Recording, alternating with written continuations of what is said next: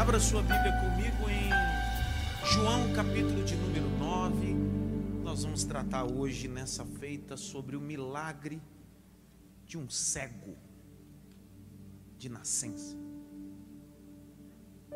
A nossa mídia havia feito o anúncio que hoje eu falaria sobre a mulher cananeia. Entretanto, eu estou na exposição de 35 milagres.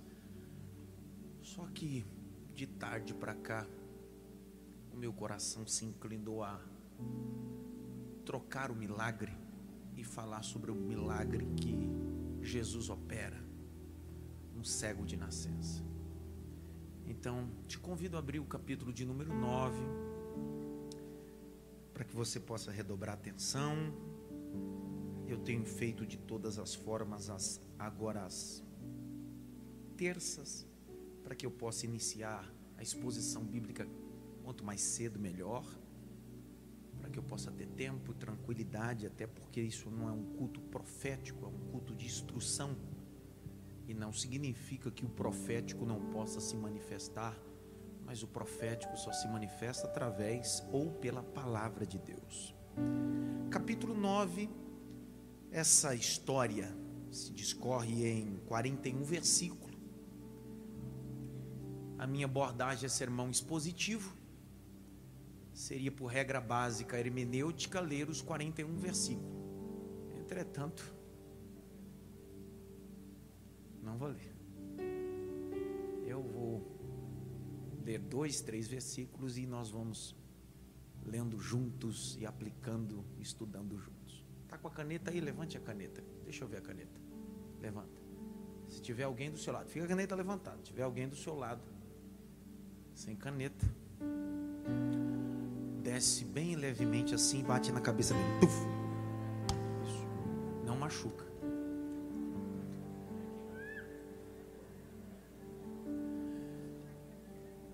Pronto. Eu não me não me incomodo se você utiliza a Bíblia impressa ou usa a sua Bíblia no smartphone, para mim não me incomoda. Só queria muito que você tivesse o hábito que quando utilizasse sua Bíblia no seu smartphone, desabilitasse qualquer tipo de notificação enquanto você está nesse momento. Senão isso pode atrapalhar, tirar sua atenção. E nesse momento, toda atenção é pouca. Okay? Capítulo de número 9. Eu vou ler o verso 16. Então alguns dos fariseus diziam: este homem não é Deus, pois não guarda o sábado. Diziam outros: Como pode um homem pecador fazer tais sinais? Havia divisões entre eles. Capítulo 9, verso 5. Então estou no mundo, sou a luz do mundo. Vamos ler outro versículo. Verso de número 37. Jesus lhe disse: Tu já os tens visto. É aquele que fala contigo. Ele disse: Creio, Senhor. E o adorou. Curve sua cabeça. Oh, meu Pai, nos ajuda, segundo a Sua bondade, a uma vez mais sermos iluminados pelo Espírito Santo, a compreender o Teu coração que bate, fala que o Teu servo ouve Instrui que os teus filhos entendem para a glória do teu nome, no nome de Jesus. Amém. Vamos aplaudir Jesus por isso.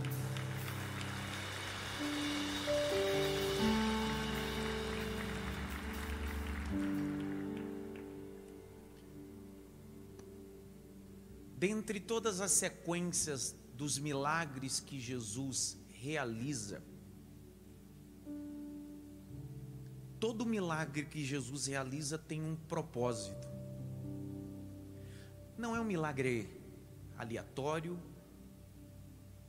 ou só para cumprir a necessidade de um indivíduo, me perdoe a redundância individual, ou uma solicitação de uma mãe ou de um pai dentre esses milagres que acontecem. Jesus faz milagres para manifestar propósitos.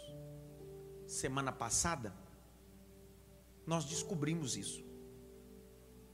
Quando Jesus decide enviar Pedro até o mar da Galileia e dizer-lhe de forma antecipada o que aconteceria, tendo em vista que se ele se lançasse, puxasse, Deus a enviaria o peixe com a providência. Qual era o foco de Cristo? Não era manifestar só um milagre, mas o maior motivo de Cristo era dizer para Pedro que ele domina tudo e todos e ele é Deus. O capítulo 9 vai falar sobre o primeiro cego de forma cronológica, biblicamente registrado sobre a feita de Cristo. Por que que João decide descorrer de forma detalhada esse acontecimento? João é tão enfático, João é tão minucioso no relato do acontecimento que ele chega a ser mais detalhado do que o relato da ressurreição de Lázaro, amigo de Jesus que está no capítulo 11. Por que que João está dizendo isso? Por que que ele se inspirado pelo Espírito Santo decide se dedicar a 41 versículos para falar, falar de um cego? O que é que ele quer mostrar? Não se esqueça que João está escrevendo tirando ou expondo uma abordagem aos gnosticistas, os gnósticos. Os gnosticistas eram uma alta patente teológica que misturava teologia com sincretismo. E uma das defesas desses gnosticismos tá, era o seguinte: Jesus não é Deus encarnado, ele parece com carne. Então a proposta de João é revelar Deus em carne e sendo ele suprassumo de tudo. Quando é que nós temos entendimento de guisa introdutória do capítulo 9? Quando abrimos o capítulo 8. Se você voltar um capítulo na sua Bíblia, aquele barulhinho de folha de Bíblia que é gostoso, se você voltar, você vai perceber que esse fato acontece depois que Jesus vai confrontar os religiosos dentro do templo. O capítulo 8, verso de número 2, Após a saída de Jesus do Monte das Oliveiras, pela manhã, cedo, tornou para o templo. E ele foi fazer o que no templo? Ensinar. A pergunta que não quer falar, no templo já havia rabinos, doutores da lei, escribas, homens habilidosos na mitzvot, nas interpretações judaicas. O que, que Jesus está ensinando ali? ele não está ensinando rundimentos judaicos. Eu gosto da expressão de Maepirma, o teólogo escocês, e ele vai dizer aqui que a ideia de Cristo é se mostrar dentro dos textos veterotestamentários. Jesus está dizendo no mínimo assim: Gênesis eu estou lá, Êxodo eu estou lá, em todos os textos eu estou lá. Só que de repente, ele vai falar uma coisa que ele só disse no capítulo 6. Lembre que João, no texto de João, João decide escrever sete vezes a expressão eu sou. Quantas vezes? João está trabalhando a ideia de Cristo não como profeta, não como sacerdote, mas sim como Deus encarnado. Como Deus o quê? Só que no capítulo 6, quando Jesus disse: Eu sou o pão da vida, ele não está dentro do templo, ele não está em um ambiente religioso, ele está em Cafarnaum. Não teve oposição, não deu muito problema quando ele disse: Eu sou o pão vivo que desci do céu. Só que agora, no capítulo de número 8, ele está ensinando e ele decide fazer uma síntese, síntese veterotestamentária e ele termina o capítulo 8, lá no verso de número 40, 56, ele diz: Abraão viu meu dia. E antes de Abraão, antes de Abraão, olha o capítulo 8,56. Abraão, vosso pai, exultou por ver o meu dia, o viu e se alegrou. E disse, pois, os judeus: ainda não tem 50 anos. Jesus não tinha 50 anos. Como é que vistes Abraão? Aí olha o 58. E disse-lhe Jesus: Em verdade, em verdade vos digo que antes de Abraão existir, aí deu problema. Porque quando ele diz em Cafarnaum, não dá problema. Só que quando ele vai falar, eu sou dentro de um ambiente religioso, alguém diz: Espera aí, cara, quem é você? Te ouvir como profeta é legal. Reconhecer que você é da linhagem de Davi, da tribo de Judá, legal. Só que eu sou é uma expressão divina, é uma expressão do Deus revelado, é a expressão de Êxodo 3,14 quando Moisés pergunta para Deus na sassa: Quem direi que tu és? Deus diz para ele: Diga que o eu sou te enviou. A vocalização, o judeu nunca utiliza a expressão eu sou. Então Jesus está utilizando no capítulo 6 em Cafarnaum, mas ele decide usar essa expressão num ambiente religioso onde todo mundo sabe que não pode usar, porque ele está dizendo eu sou o Deus encarnado. Só que aqui ele está dizendo: Eu sou maior do que Abraão. Aí é tocar em estruturas religiosas. Não toca em Abraão e Moisés, num ambiente onde Jesus estava falando. Tocar nessas duas figuras dá problema. Grite bem alto, dá problema. Por quê? Olha o capítulo de número 8.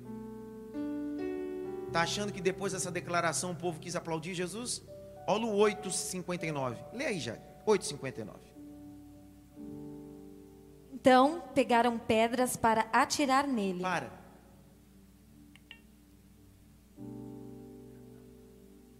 Vontade de falar uma coisa, mas não posso. Se pegaram pedra para atirar em Jesus, porque ele disse a verdade, por que, que vão jogar flor em você porque você diz a verdade?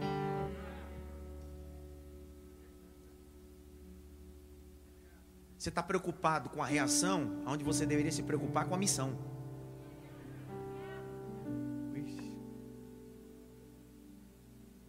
Vou de novo. Você está preocupado com a reação e deixa de se dedicar com a missão.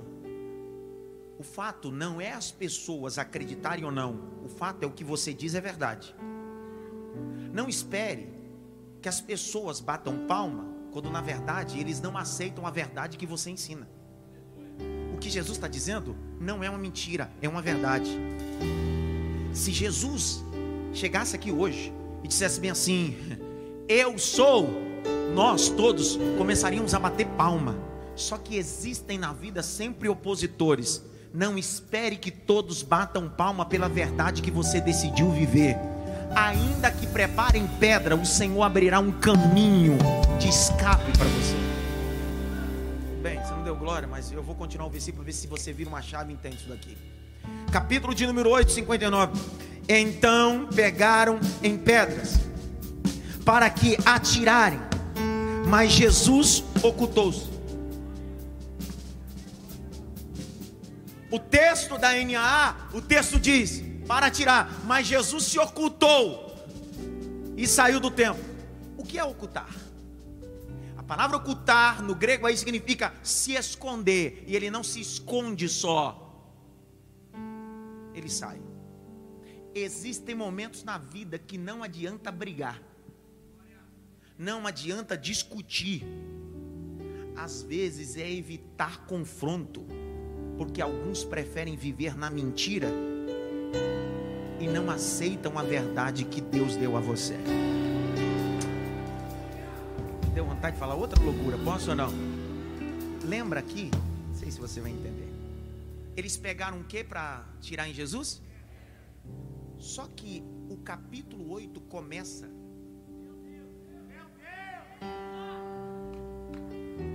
Vou de novo. O capítulo 8 começa com Jesus no templo ensinando e trouxeram uma mulher em ato de. E o que é que eles tinham na mão?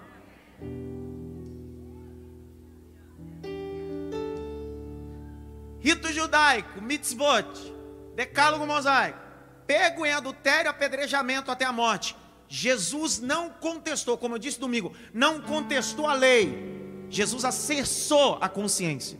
Jesus disse: está na lei, isso é legal, mas vamos ver se é, tem moral para fazer isso. Jesus disse: aquele que não tiver pecado, atire o quê? Agora olha lá o capítulo 8.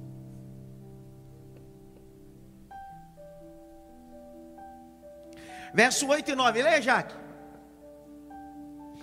E inclinando-se novamente, continuou a escrever no chão. Mas eles, ouvindo essa resposta, foram saindo um por um a começar pelos mais velhos até os últimos, ficando só Jesus e a mulher em pé diante dele. Vai. Levantando-se Jesus perguntou a ela: Mulher, onde estão eles? Ninguém condenou você? Ela respondeu: Ninguém, Senhor. Então Jesus disse: Também eu não a condeno. Vá e não peques mais. Onde está a pedra? Onde estão as pedras? que eles fizeram com as pedras?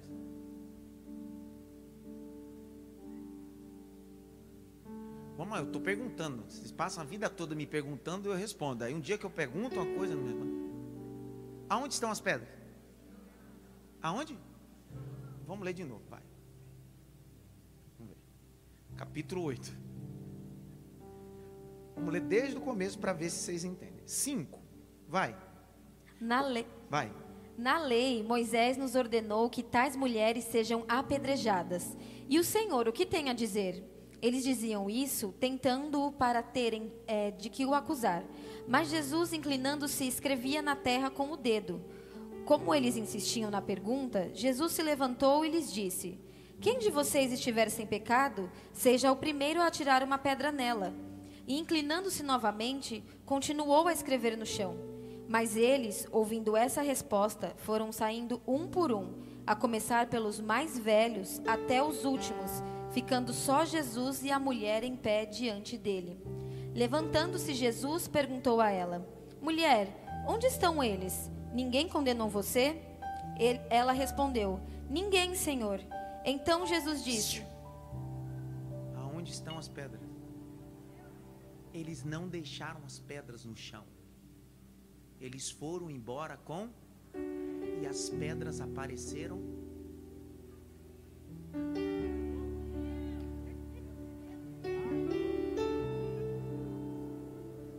O mesmo grupo que foi com a pedra para atirar na mulher adúltera saíram e Jesus começou a ensinar e falar. Quando ele abre a boca e expressa a sua divindade, o grupo diz: Eu não posso perder a viagem, já que não podemos apedrejar ela, ele deu o motivo.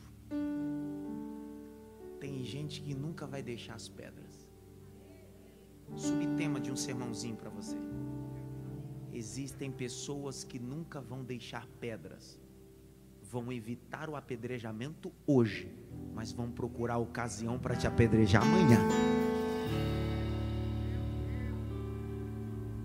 Eu sei que é bonito que a gente diz, aprendeu a vida toda e deixando as pedras. Isso é forçar um pouquinho o texto. Você não está lendo nada disso, não tem pedra deixada e nem nada.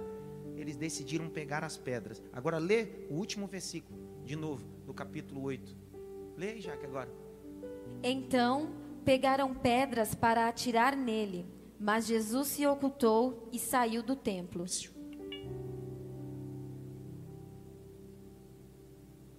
Tem gente que a missão dele é apedrejar. Nada do que você faça, ele nunca vai aplaudir. Nunca haverá um elogio. Nunca haverá um buquê de flores. Não espere de quem só trabalha com pedra de acusação e condenação, uma palavra de vitória e de bênção e de perdão. Pastor, onde o senhor quer chegar? Por que, que Jesus não enfrentou as pedras? Porque lá no início ele enfrentou as pedras pela mulher. E por que agora ele não enfrenta as pedras? É simples, porque se ele enfrenta as pedras, ele está quebrando um protocolo judaico e seria apedrejado e morto ali. Só que o filho de Deus não veio para morrer apedrejado. Eu vou pior ainda, o filho de Deus não veio para morrer com pedradas. Primeiro que não dá para matar o filho de Deus com pequenas pedras, se ele é a rocha do Deus vivo na terra.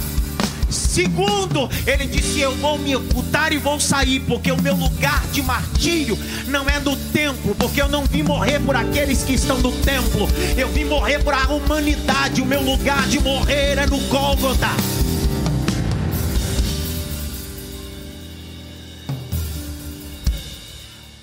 Dê uma olhadinha pelo menos para cinco, diga para ele assim: Onde estão as tuas pedras?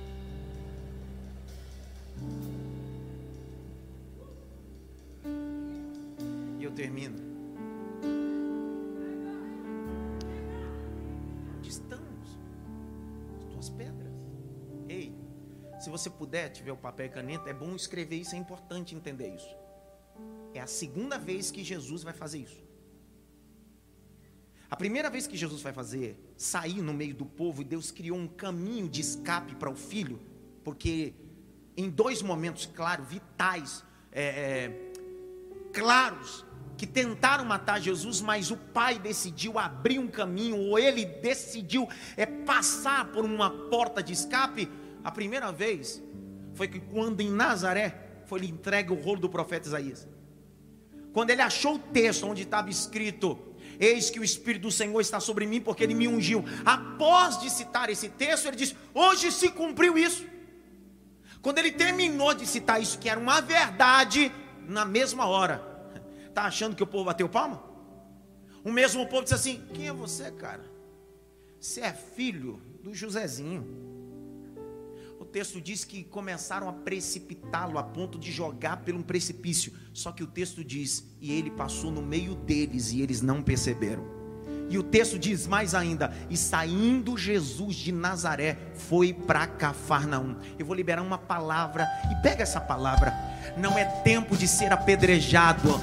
O fim não chegou ainda. Deus vai criar veredas no meio da tempestade.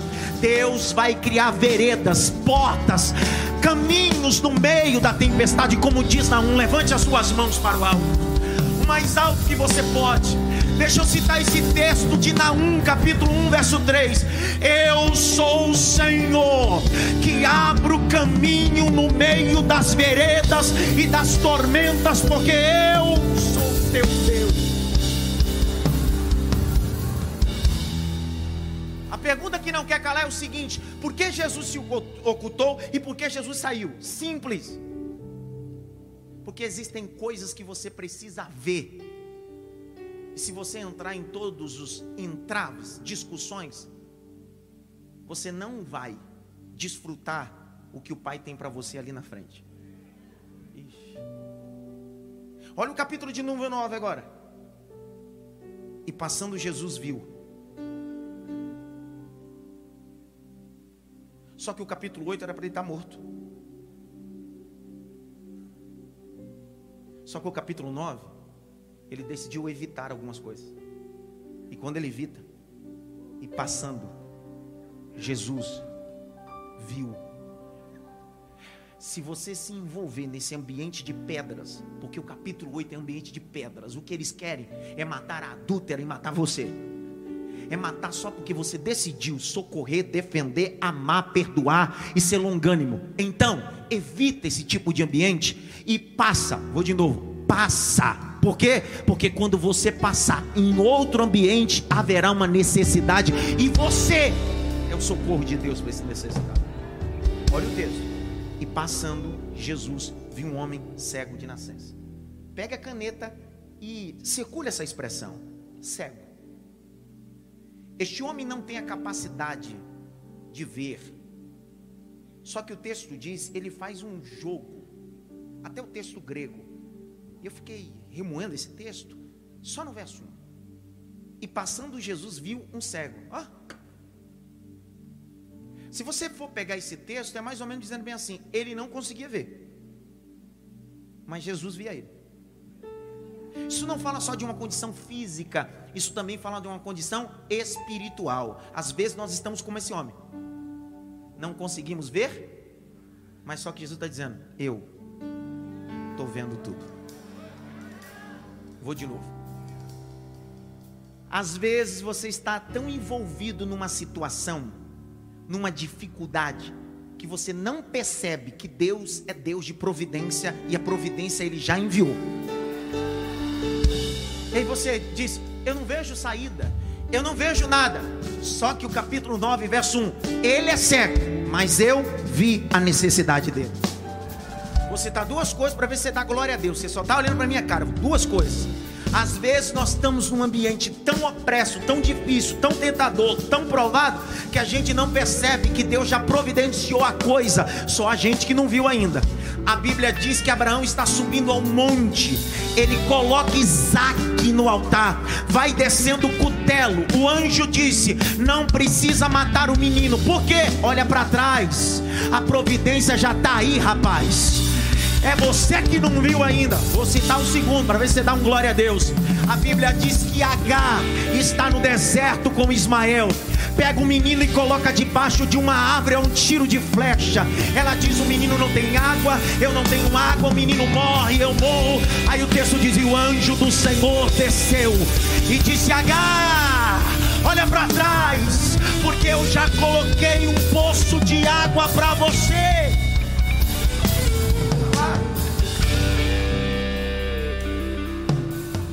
Não é sobre trazer, é sobre ver. Às vezes o céu não traz nada. Às vezes o céu só se movimenta para dizer: Você não viu, mas eu vi. E decidi te mostrar que já estava aí. Oh, levanta a mão direita assim, bem alto, bem alto, bem alto. Bate pelo menos em três mãos assim. Jesus já viu, cara. Jesus já viu. Jesus já viu. Jesus já viu. Eu sei que é um adágio popular do movimento bem penteca, daquelas profecias bem encomendadas, quando um profeta dá uma profetada e diz assim: diz o Senhor, eu te vi quando você estava chorando na pia e as lágrimas caíam. A verdade é, de cada dez profetadas dessa, uma é verdade, porque não precisa ninguém me dizer isso, porque o salmista diz: Eu colho todas as suas lágrimas no meu odre. Olha o que Deus está dizendo. Não preciso enviar profeta para te dizer isso. Em todo o ambiente que você gemeu, em todo o ambiente que você foi rejeitado, em todo o ambiente que você chorou, eu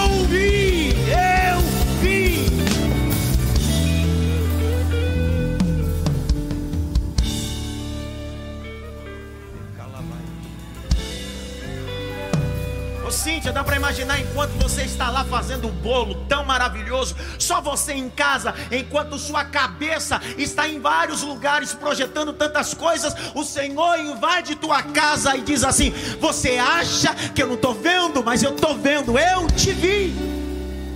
Acabou. Eu tenho que ver. Grite bem alto, ele vê. Mais alto ele vê. Só que olha o capítulo de número 9, verso 2. E os seus discípulos lhe perguntaram: Rabi, quem pecou? Este ou seus pais, para que nascesse cego? Verso 3. Meu Deus, será que eles vão entender isso aqui? Eu vou falar. Jesus respondeu: Nem ele pecou, nem seus pais mas foi feito assim, para que se manifeste nele, singular, as obras, plural, de Deus. Deus decide abençoar um homem com várias obras em um encontro só. Só que eu queria debruçar aqui uma coisa que vai me dar problema. Vai dar processo, mas eu preciso falar. Os advogados da igreja me ajudem nesse exato momento. Prepare material de defesa para mim. Por quê, pastor? Porque vou entrar num assunto aqui que eu preciso instruir como educador. Qual é? Jesus está andando com os discípulos. Só que eles estão no treinamento do apostolado. Estão o quê? E no treinamento, eles ainda não estão prontos. Porque no treinamento, por não estarem finalizados, ou finalizado, ou selado o treinamento, ao invés deles procurarem solução, eles procuram maldição. São caçadores de maldição hereditária. Ao invés de dizer, mestre, o senhor tem poder, eles decidem, isso aí tem alguma coisa de maldição hereditária. Passou de pai para filho. Eles estão procurando a causa. E Jesus vai responder dizendo: não tem causa. E Jesus está confrontando a cultura judaica. Por quê? Há uma classe ortodoxa judaica que acreditava e dava resposta sobre um indivíduo que nascia deficiente. Há um texto muito antigo, importante judaico chamado de Midrash. E o Midrash vai dizer que a resposta quando era procurado a um rabino, a um doutor da lei, dizendo assim: por que, que meu filho nasceu assim? Aí eles diziam bem assim: é porque, no mínimo, quando a mãe dele estava grávida, ela adorou outros deuses. E Deus decidiu amaldiçoar o seu filho, e por isso nasceu assim. É consequência de um pecado de idolatria. Essa era a cultura. Então, uma criança que nascia com um problema físico, visual, auditivo, de locomoção, era associado com alguém que sua mãe adorou outros deuses. No que, que eles se consubstanciavam? No capítulo 20 do Êxodo, o verso 1 a seguir, que não deveria adorar outros deuses. Entretanto, eu visitarei de geração em geração. Se você for no espiritismo kardecista, a explicação contrária dessa linha ortodoxa judaica é o seguinte: se você chega com o teu filho no espiritismo kardecista e diz bem assim, por que, que o meu filho nasceu surdo? A explicação é mais ou menos assim. É porque na outra encarnação ele foi morto com um tiro no ouvido e por isso que nessa nova vida ele nasceu desse jeito. Essa é a explicação. Só que Jesus está dizendo: isso aqui não tem nada de maldição hereditária. Isso aqui não tem nada de consequência do que a mãe e o pai dele fez. Tudo isso aconteceu para que se manifeste nele as obras do Deus vivo. Eu vou desconstruir essa ideia de maldição hereditária, porque tem gente que vive habitolado com maldição hereditária, dizendo, pastor, eu acho que eu, eu minha mãe separou, eu acho que eu vou me separar também. Pastor, meu pai faliu, eu também vou falir. Fulano, olha para cá. Presta atenção. Para com essa.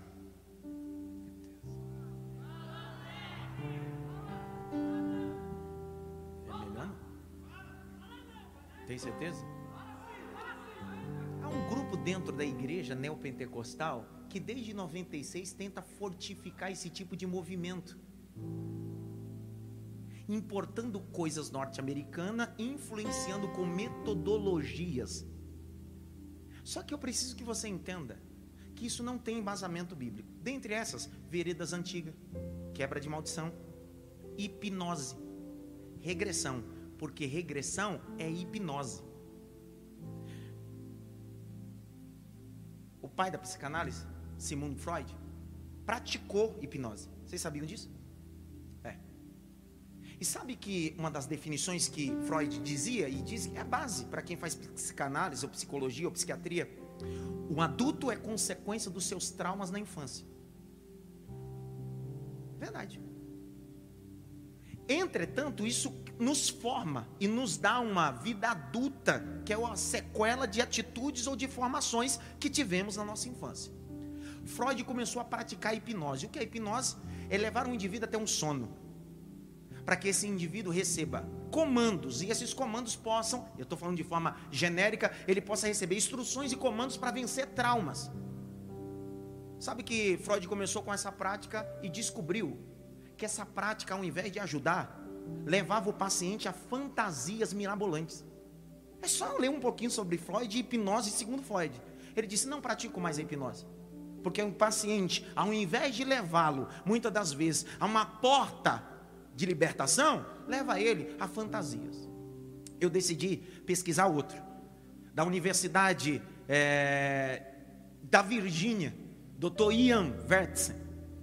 Ele é um dos caras mais poderosos da área, na área de psicanálise. E é engraçado que ele vai dizer sobre isso daqui, sobre hipnose. Ele diz assim: Eu praticava hipnose, implantei hipnose, mas descobri que a hipnose pode funcionar. Entretanto, se abrem lacunas e portas que são difíceis de se fechar. Então, decidi abolir a prática da hipnose. Passou onde o senhor quer chegar? Existem movimentos de igreja que levam pessoas para sítios para fazer hipnose, voltar para o ventre, achando que voltando para o ventre vai receber perdão, porque é isso que falta na vida dele para ele ter uma vida de sucesso. Eu preciso te dizer uma coisa, claramente, biblicamente, para que você entenda. O grito que Deus disse a Jeremias é o grito que Deus está dizendo para você: Desde o ventre da tua mãe te santifiquei, e te dei as nações como profeta. Eu sou pastor há 20 anos. Eu já recebi no meu gabinete gente que passou por prática de hipnose, ou práticas de ajuntamentos como esse de regressão e quebra de maldição, aonde portas e janelas psíquicas, não espirituais, foram abertas e não conseguem ser mais fechadas. Sabe por quê? Porque existem pessoas desqualificadas, despreparadas, que não sabem o que estão falando. Tem gente fazendo psicologia no segundo semestre, se intitulando pastor, pastora, psicóloga, terapeuta. Deixa eu te falar uma coisa: vai estudar, vai se formar, vai tratar daquilo que tem decência. Qualquer babaca hoje é psicólogo. E o respeito eu deixo aqueles que se dedicaram à formação de cinco anos. Mas parece que qualquer um hoje é psicólogo, só porque decora algumas informações. Eu poderia falar sobre várias informações sobre psicanálise, mas isso não me faz um psicanalista. Psicanalista é o Arthur. Eu poderia falar sobre abordagens psicológicas, mas eu não sou psicólogo. Eu tenho vários psicólogos. Esse é o grande problema. Tem gente querendo fazer o que nunca foi formado para fazer.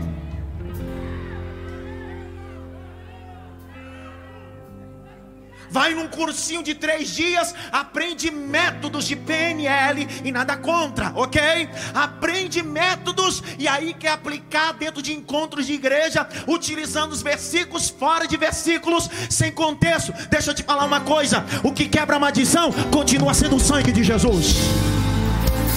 O que quebra a maldição é ler a palavra e cumprir a palavra. A palavra tem poder, rapaz.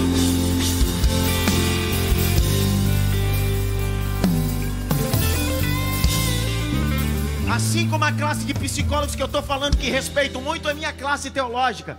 Tem um bando de babaquinha que reprega sermões e se acham teólogos. Nós estamos vivendo a aberração de pessoas que se intitulam a fazer coisas que nunca estudaram.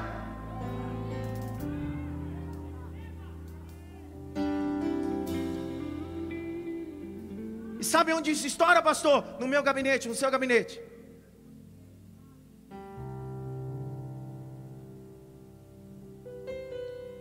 Vocês. Faz a petição aí, que vai dar problema. Já chegou aí? Já chegou, já chegou ali, o primeiro processo, acabou de chegar. Pastor, mas eu, eu, eu, eu passei por la regressão.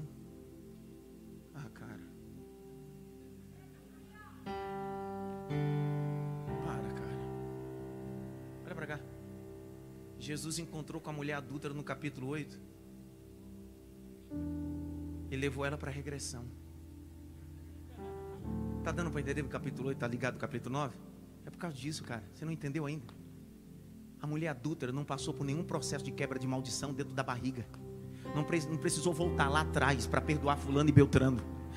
Jesus só olhou para ela e disse assim: Vá e não peques mais.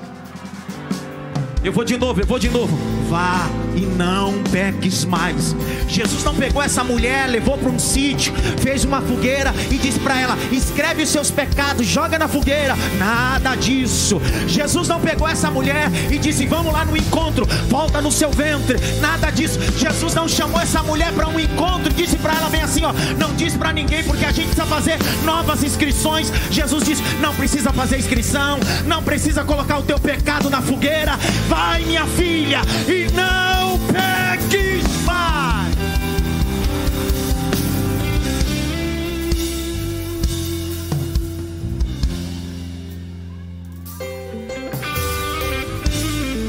olhando para mim ou vai dar glória?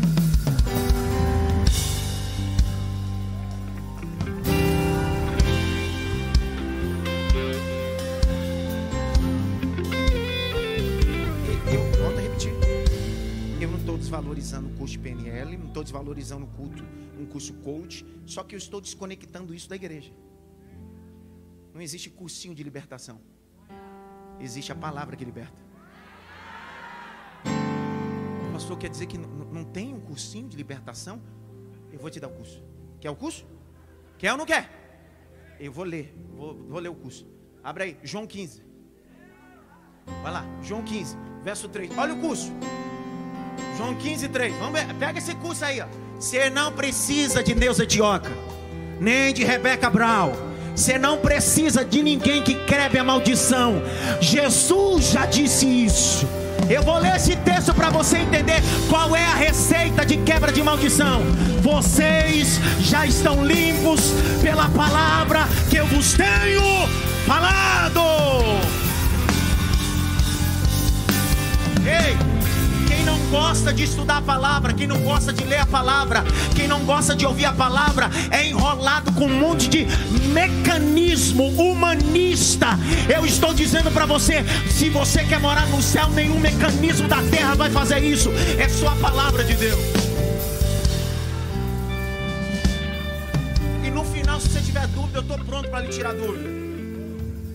Pastor, mas a Bíblia diz que tem maldição hereditária tem, te ensinaram lá no cursinho, né? Eu sei que você está borbulhando com o capítulo 20 do Êxodo. Não, mas está escrito, tá? Só te falar a parte A. Lembra os LPs antigos? Lado A e lado B? Só te deram o lado A. Vou te dar o lado B. Quer o lado B? Quer ou não quer?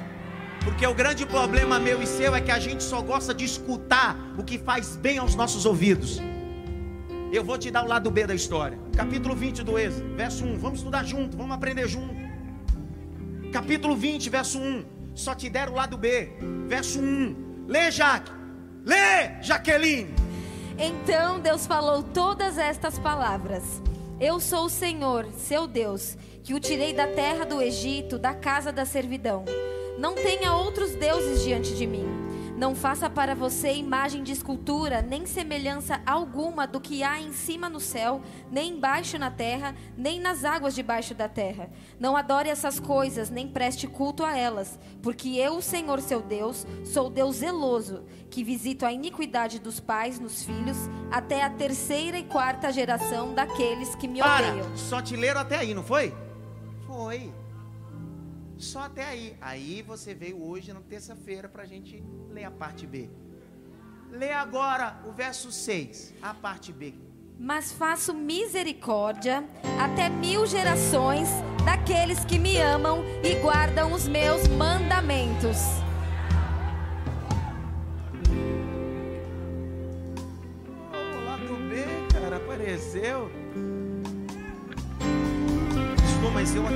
Pastor, em maldição hereditária, que isso passa de pai para filho, de filho para neto. Isso pega.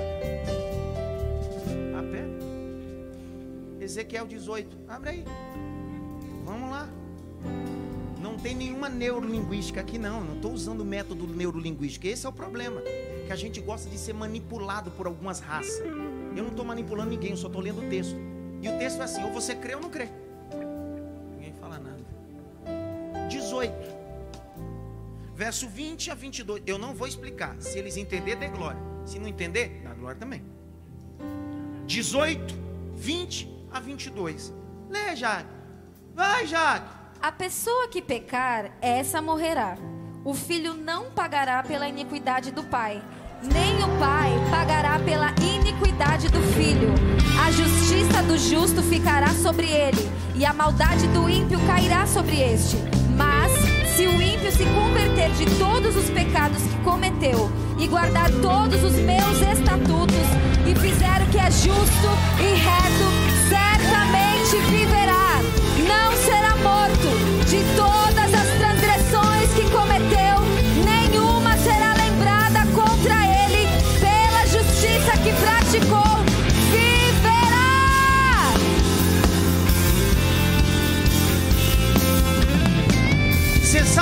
você tem medo de maldição hereditária? Sabe por que todo mês, ou de seis em seis meses, você vai fazer re, regressão, quebra de maldição? Ou você não se converteu ou não cumpre a palavra? Porque o texto diz: aquele que se converter e cumprir a palavra, a maldição é quebrada.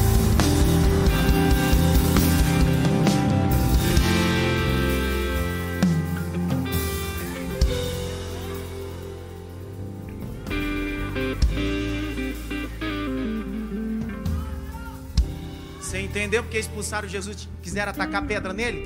Porque seria mais bonito eu mandar vocês fecharem os olhos aqui e fazer métodos neurológicos com ferramentas e fazer você acessar a sua vida almática. Certamente você sairia daqui dizendo: Cara, ele é muito top.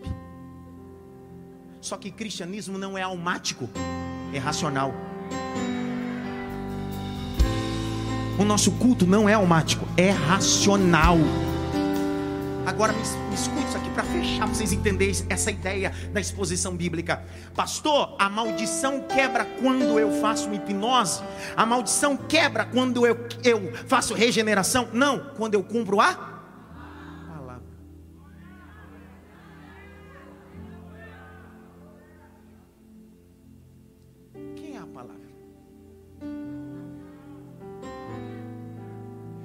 quando eu estou nele, e ele em mim, o que meu pai viveu é problema dele.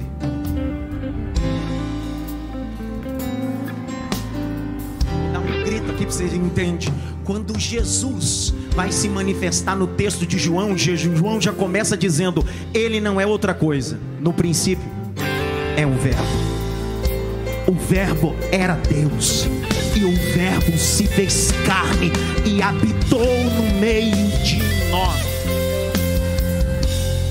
Pastor, mas precisa sim, pastor. Mesmo que eu aceite Jesus, crente procurando metodologias como essa, de quebra de maldição e regressão, é alguém que não nasceu de novo. 2 Coríntios, abre. Vamos ver se vocês entenderam. 2 Coríntios 5, 17 a 21. Vai dar problema. Os irmãos aí que é policial, fica ligeiro. Na época de Jesus era pedra.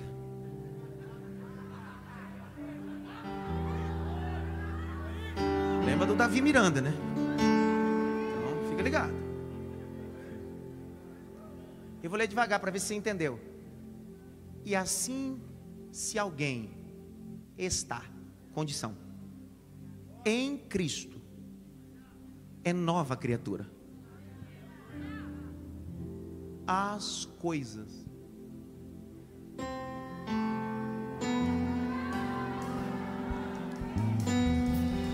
Bem, vou ler de novo. E assim, se alguém está em dentro dele. É nova criatura. As coisas antigas já passaram, eis que se fizeram novas. Ora, tudo isso provém de Deus, que nos reconciliou consigo mesmo por meio de Jesus Cristo e nos deu o ministério da conciliação. 19, meu Deus a saber que Deus estava em Cristo, reconciliando consigo o mundo, não levando em conta os pecados dos seres humanos e nos confiando a palavra da reconciliação.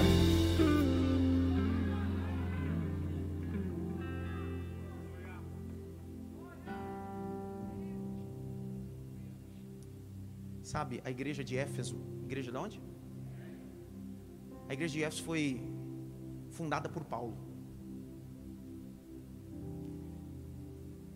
A cidade de Éfeso era uma cidade pagã, mística, a grau ponto que quando Paulo implantou a igreja ali no capítulo 19 de Atos Apóstolos, eles trouxeram na praça pública, na fogueira para ser queimado, tudo de ocultismo. Só que era uma cidade extremamente mística. De repente, Paulo envia Timóteo, seu filho na fé, para essa igreja. Sabe qual era o problema que essa igreja tinha? Uma teologia de maldição hereditária, de genealogia. Aí Paulo decide escrever uma carta a Timóteo.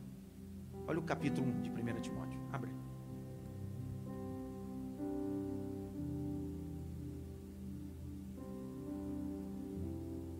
Verso 3 a 7.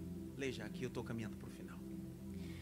Quando eu estava de rumo à Macedônia, pedi a você que ainda permanecesse em Éfeso para admoestar certas pessoas, a fim de que não ensinem outra doutrina, nem se ocupem com fábulas e genealogias sem fim. Essas coisas mais promovem discussões do que o serviço de Deus na fé.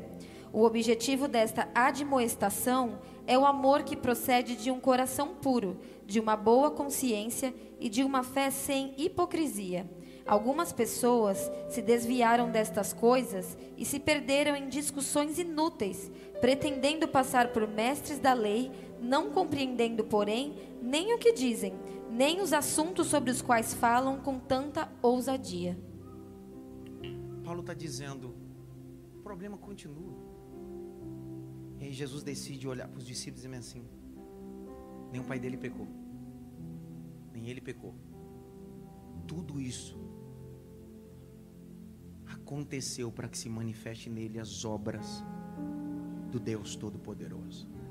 Você não é resultado de maldição hereditária. Sobre você não impera nenhuma palavra maldita que foi entregue. Pastor, mas o meu pai disse, minha mãe disse, eu quero saber se o teu pai, tua mãe, tem mais poder do que aquele que gritou na cruz: Tetelestai, está consumado. Levante a mão direita assim, bem alto. Bata pelo menos em três mãos. Diga para eles: Você é abençoado por Deus. Você é abençoado por Deus. Você é abençoado por Deus. Você é abençoado por Deus. Agora olha o capítulo 9, verso 6, e eu caminho para o final. Tendo dito isso, prestou atenção? Jesus decidiu se dedicar cinco versículos para destronar uma teologia falsa, para depois começar o processo do milagre. Sabe o que nós estamos fazendo? Entregando milagre sem ensinar ninguém. Pergunta que não quer calar. Posso fazer uma pergunta sim ou não? O que é mais fácil? Ensinar ou operar um milagre? Pessoal, eu já fui na África duas vezes. Os bruxos na África operam milagre. Jesus não veio estabelecer curandeirismo, ainda que ele faça e faz com vontade milagres. Só que antes de operar milagre, ele sempre ensinou. Porque o maior propósito de Cristo não é só curar o teu corpo, é preparar a tua alma para o arrebatamento. Jesus decide. Entenderam? Entendi. Aí ele olha para o camarada e diz bem assim: Aparece o olho. Sim ou não? Sim ou não? Não. Ele pega um lodo. Olha o capítulo 9, verso 6. E tendo cuspido. Cuspe onde? Ah, para que nojo, Por que, que ele não fez igual o Zaqueu? Zaqueu não, Bartimeu, perdão. Por que ele não fez igual a Bartimeu? Veja. Porque aqui nós temos um problema. Aquele lá não era de nascença. Esse aqui é de nascença. E os textos mais claros vão dizer que ele não tinha o olho. Os textos mais claros vão dizer que ele não tinha retina, não tinha pupila, não tinha córnea, não tinha íris. Jesus cospe no chão, faz um lodinho e começa a colocar no buraco onde não tem nada.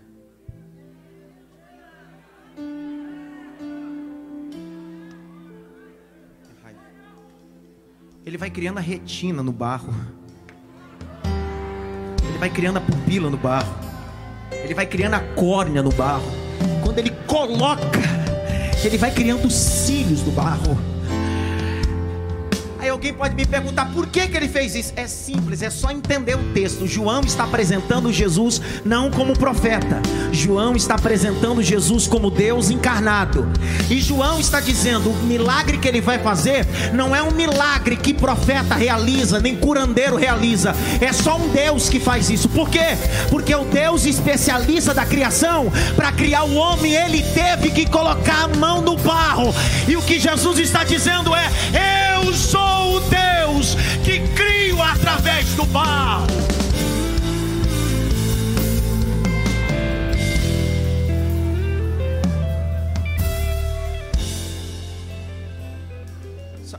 Grite bem alto, nojo. Mais alto, nojo. Nojo por quê? Porque João decide. Vocês não glória agora, vocês vão ver. João decide registrar. E ele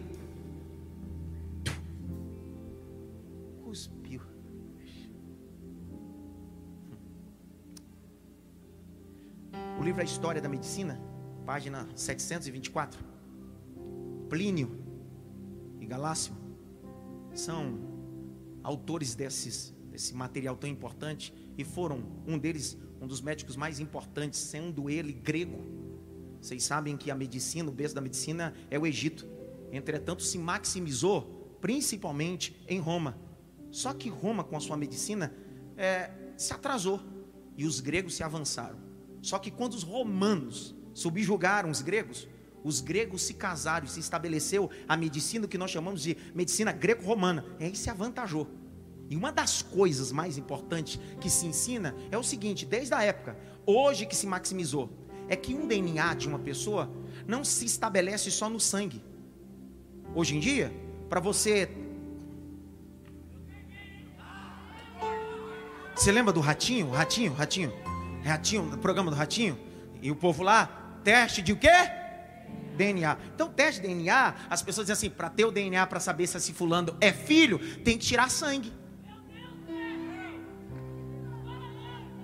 Só que o berço da medicina já dizia que na saliva do homem está o DNA, não precisa tirar sangue. Jesus decide cuspir, por quê? Porque ele diz assim: Eu não posso dar o sangue agora, o sangue é só no Calvário. Aqui eu vou só dar a saliva, por quê? Porque eu vou provar para você que você é filho, você é filho, você tem meu DNA, você tem meu DNA.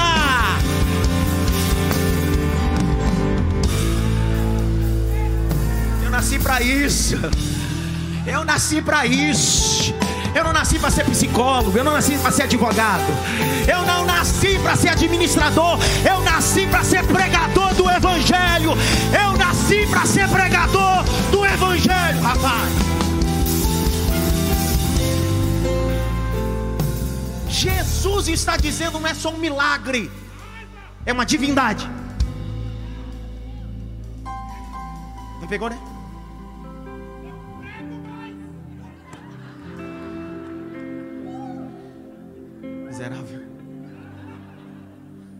O senhor, o senhor, o senhor, o senhor, o senhor. Isso, fique em pé. Fique em pé. Qual o nome do senhor? Marcos. Levante as duas mãos. As duas mãos. Grite assim, Marcos. Ele não só opera milagre, mas ele prova que é Deus nos meus negócios. É isso. Só isso. Só isso. Só isso. Pega essa palavra, segura. Segura essa palavra. Presta atenção. Agora, a loucura, loucura, loucura. Essas aqui são minhas conterrâneas, lá do meu Pernambuco, terra que manda leite e mel, né? Que bom que vocês vieram hoje. Trouxe um queijinho, alguma coisa para mim, não? Poxa. Tem que trazer alguma coisa para mim. Presta atenção. Jesus dá uma montada, mete lama no olho do cara. Aí olha o texto. E Jesus chamou Pedro, Tiago e João e disse assim: leva ele até o tanque de Siloé. Sim ou não? Não.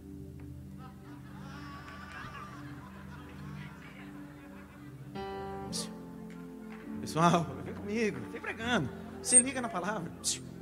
Não seria bonitinho hoje dizer bem assim: olha, Jesus unta, mas nós somos discípulos que conduzimos os necessitados até o tanque de Siloé. Seria bonito ou não seria? Só que Jesus disse: Pedro, Tiago João, ninguém leva ele. Como assim? Jesus olhou para ele e disse assim: Vai até o tanque de Siloé e lava-te.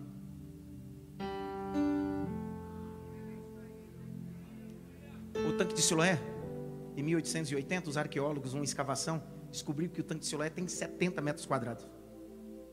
Descobriram primeiro dois degraus. A escavação mostrou que é uma piscina enorme, que se estabelece não águas paradas, mas uma piscina que se declina. As águas sempre são correntes. Por quê? Porque era um ambiente de lavagem e de batismo. Um banho cerimonial que era realizado na época de Cristo. Diferente do tanque chamado Betesda que o tanque era de água parada, onde o anjo movimentava as águas. O tanque de Siloé era um tanque de águas em movimento, que servia como banho de símbolo de batismo. Jesus olhou para ele e disse assim: Você ainda não está vendo, mas você não precisa ver para chegar onde eu estou te mandando. Presta atenção. Ele não sabe aonde é, mas quando Jesus diz assim, vai, ele começa aí. Eu imagino o povo dizendo: Ele vai para onde se não consegue enxergar? Ele vai, porque quando Deus libera uma palavra, mesmo sem ver, eu não erro o endereço. Eu não erro o endereço. Essa noite Deus está dizendo: Vai, porque eu já liberei a palavra.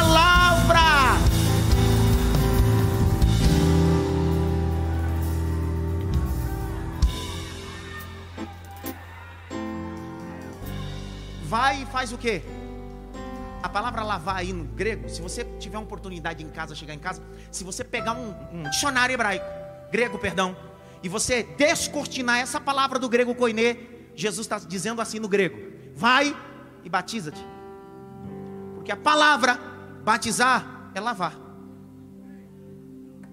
E Jesus está dizendo: isso aqui será o processo que a humanidade vai ter que passar porque alguém só terá visão espiritual quando morrer, for sepultado no batismo e ressuscitado com Ele. Aí você está dizendo, então, pastor, o senhor está caindo em contradição. Significa que sair daqui eu vou tomar um banho em qualquer piscina e vou estar tá lavado. Capítulo 5 de Efésios. Verso de número 24, 25 e 26. Vai, lê, Jaqueline. Vai, Jaqueline. Como, porém, a igreja está sujeita a Cristo, assim também a esposa se sujeite em tudo ao seu próprio marido. Maridos, que cada um de vocês ame a sua esposa, como também Cristo amou a igreja e se entregou por ela, para que a santificasse, tendo-a purificado por meio da lavagem de água pela palavra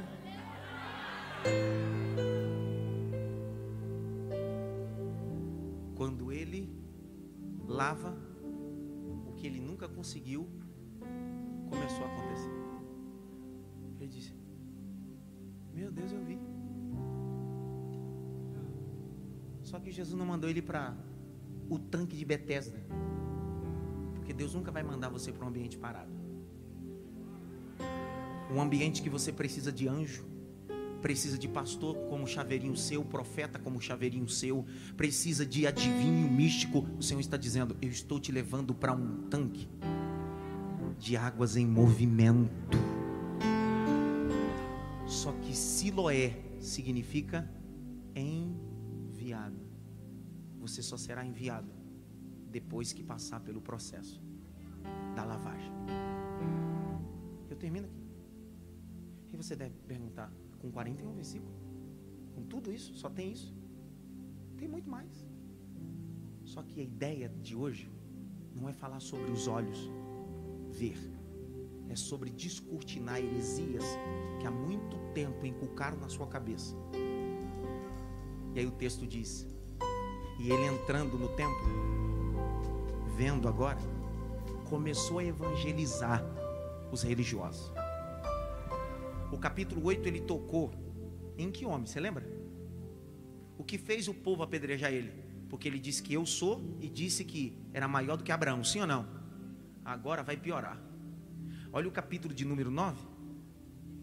O ex-cego decide entrar. Verso 27. E respondeu-lhes: Não ouviste? O quereis tornar a ouvir? Quereis vós, porventura, fazer-os também seus discípulos? Ó, o ex-cego mendindo. Agora já está discipulando os religiosos. Quer ser discípulo dele também? Olha a ousadia do cara. 28. Então injuriaram e disseram: Discípulo dele? Seja tu. Nós, porém, somos discípulos de quem? Nós bem sabemos que Deus falou com Moisés, mas esse não sabemos de onde é. Eles querem comparar Jesus com Moisés. Se eu fosse o cego, diria bem assim: é verdade, não dá para comparar, não. Ia dar um tumulto nesse templo. Porque os religiosos iam dizer: por que não? Eu, ex-cego, agora, vendo, depois de passar no tanque de Siloé sendo enviado, eu diria a verdade. Moisés levantou um cajado. Jesus foi levantado no madeiro. Moisés orou e o pão caiu do céu. Jesus é o pão vivo que desceu do céu. Moisés feriu a rocha para a rocha sair água. Jesus é a rocha que saiu água. Moisés tocou com um cajado e o mar se abriu. Jesus andou sobre as águas e nem precisou de mar se abrir. Moisés morreu e o corpo dele foi escondido. Jesus morreu, foi sepultado e ao terceiro dia encontraram o corpo glorificado.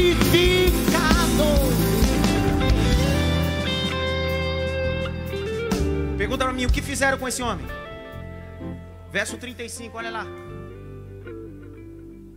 Está escrito aí o quê? Fizeram o que com o ex-cego? Expulsaram ele da onde? Mas Jesus já não tinha saído dele. Jesus também não foi expulso. Não queriam atacar a pedra nele. Agora olha só. Se você entender, eu, eu termino e fecho a Bíblia. Expulsaram o cara do templo. Sim ou não? Verso de número 34. E respondeu ele e disseram: Tu és nascido de todo pecado. E nos ensina a nós? E expulsaram do templo. 35. Jesus ouviu que tinham expulsado. Encontrando, disse: Crê tu no Filho de Deus? E respondeu ele e disse: Quem é ele? Senhor, para que eu creia. E Jesus disse: Tu já tem visto. É ele aquele que está falando com você. Verso 38, eu terminei. E disse: Creio, Senhor, e o adoro. Se expulsaram Jesus do ambiente religioso, vão te expulsar também, porque aí não é teu lugar. Teu lugar é com Cristo. Fique em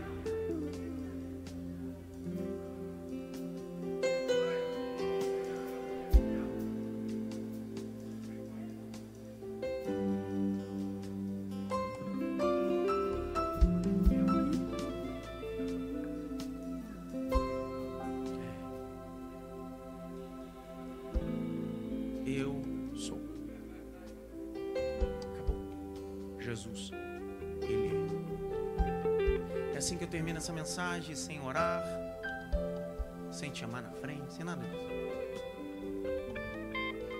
Não é para mexer aqui hoje. Aqui. Não tenha medo de maldições hereditárias. Se você se converter, cumprir a palavra, pode vir olho gordo, esbugalhado, olho obeso, olho para fora. Pode colocar teu nome na boca do sapo, do jacaré, da fofoqueira. Pode colocar o teu nome em qualquer lugar. Isso não pega. Porque quem está em Cristo, nova criatura é. Valeu a pena estar aqui hoje ou não?